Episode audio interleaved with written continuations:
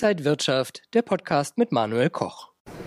Wir wollen heute auf das fast abgelaufene Börsenjahr schauen. Wer sind die Gewinner? Wer sind die Verlierer? Welche Chancen gibt es für Anleger? Und das Ganze mache ich mit Salah Edin Boumidi. Er ist der Head of Markets beim Broker IG. Salah, schön, dass du hier an der Frankfurter Börse bist. Hi Manuel, danke, freut mich.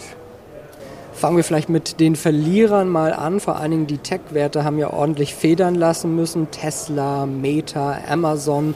Sind das vielleicht aber dann auf der anderen Seite auch wieder interessante Werte fürs kommende Jahr oder muss man die eher abschreiben?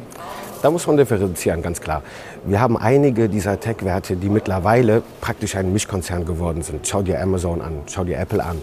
Die würde ich nicht direkt bestrafen als Tech-Werte. Die diversifizieren sich, haben auch neue Einnahmemodelle, wo ich sagen kann, da könnte was passieren. Allerdings der gesamte Technologiemarkt ist durchaus wegen den steigenden Zinsen, den höheren Finanzierungskosten, und wir haben es seit Anfang des Jahres gesehen, durchaus weiterhin unter Druck. Und da würde man, muss man die Spreu vom Weizen definitiv trennen ja, und darauf achten, dass man als langfristiger Anleger durchaus die Chance nutzt, bei diesen großen Titeln, die fast in jedermanns äh, Sparplan sind, nochmal nachzukaufen.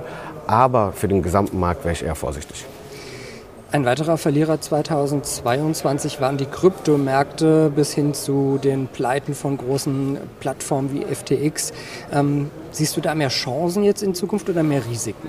Also der Kryptowährungsmarkt war immer relativ volatil und hat eigentlich für, die, für das Verhältnis Chance-Rendite eher mehr Risiken gebracht, aber dementsprechend hohe Renditen. Ich bleibe aber dabei, dass leider jetzt aktuell die Risiken auf jeden Fall überwiegen. Ich habe viele Punkte immer angesprochen, auch mit dir damals und auch in diesem Jahr. Und da bleibe ich immer bei. Regulierung ist das A und O. Der Kryptowährungsmarkt hat gerade fundamentale Faktoren, die leider auf jeden Fall an, die, an das Vertrauen der Kryptowährungen gehen. Das bedeutet nicht, dass der Bitcoin und Co. jetzt äh, abgeschrieben werden sollten. Wir befinden uns in einem Bärenmarkt, der auch im nächsten Jahr durchaus weiter fortgesetzt werden kann. Ich habe auch mehrere charttechnische Kursziele in diesem Jahr preisgegeben, die auch aktiviert und dann auch erreicht wurden. Es fehlt nur noch die 13.500 US-Dollar-Marke, wo ich gesagt habe, die sollte bis zum Ende des Jahres kommen, charttechnisch. Wir haben noch ein paar Tage, könnte durchaus sein, aber wir sehen, der Kryptowährungsmarkt steht auf jeden Fall massiv unter Druck. Ein Gewinner, wenn wir mal zu dem Positiven kommen, ist die Porsche AG. Die ist jetzt auch hier äh, in den DAX 40 aufgenommen worden und hat hier ihr Börsendebüt dieses Jahr gefeiert und die Aktie ging ordentlich nach oben. Absolut. Porsche hat sich sehr gut, hat einen guten Einstieg gehabt. Ein super schönes Unternehmen. Die Stuttgarter bzw. Zuffenhausener haben etwas Gutes getan, nämlich die, als Automobilhersteller ist es sehr schwierig in äh, Zeiten, wo die Wirtschaft ein bisschen schwächelt, zyklisch. In China sehen wir es auch, die Nachfrage geht runter.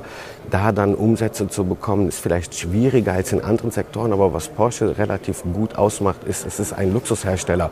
Es ist ein à la Louis Vuitton, Moet Hennessy könnte sich das durchaus auszeichnen. Und Luxuswerte sind durchaus auch in Krisen gefragt und das, davon könnte auch Porsche im weiteren Verlauf profitieren. Wer sind sonst vielleicht noch so deine Gewinner? Wen könnte man auch so im Auge behalten? Ja, wir sehen, die Rotation hat in diesem Jahr schon längst begonnen. Wir sind raus aus Tech-Werten gegangen und sehen mehr interessante defensive Werte. Auch klassische Aristokraten sind sehr gefragt ja, für die Dividendenjäger.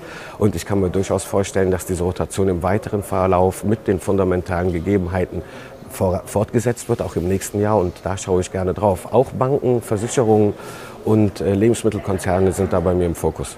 Wie sollte man denn jetzt das Depot für 2023 aufstellen? Ja, auf jeden Fall mit der Rotation gehen, meines Erachtens. Das heißt, die Gewinne aus den Tech-Werten durchaus realisieren und durchaus umschichten in wichtigere defensive Werte, die durchaus noch mal weitere Möglichkeiten bringen. Gold zieht langsam auch an, also Gold könnte auch durchaus interessant werden, wobei das durchaus ein geringes, äh, ein geringes Gewicht in meinem Portfolio besitzt. Also wir werden auch im kommenden Jahr weiter die Märkte im Auge behalten und ich glaube, da gibt es wieder viel zu erzählen. Mit Sicherheit machen wir da, glaube ich auch. Danke dir. Salah Edine Boumidi, der Head of Markets von IG, war das hier an der Frankfurter Börse. Ihnen und euch, liebe Zuschauer, wünsche ich einen guten Rutsch und ein erfolgreiches, gesundes neues Jahr. Alles Gute, bis bald. Und wenn euch diese Sendung gefallen hat, dann abonniert gerne den Podcast von Inside Wirtschaft und gebt uns ein Like.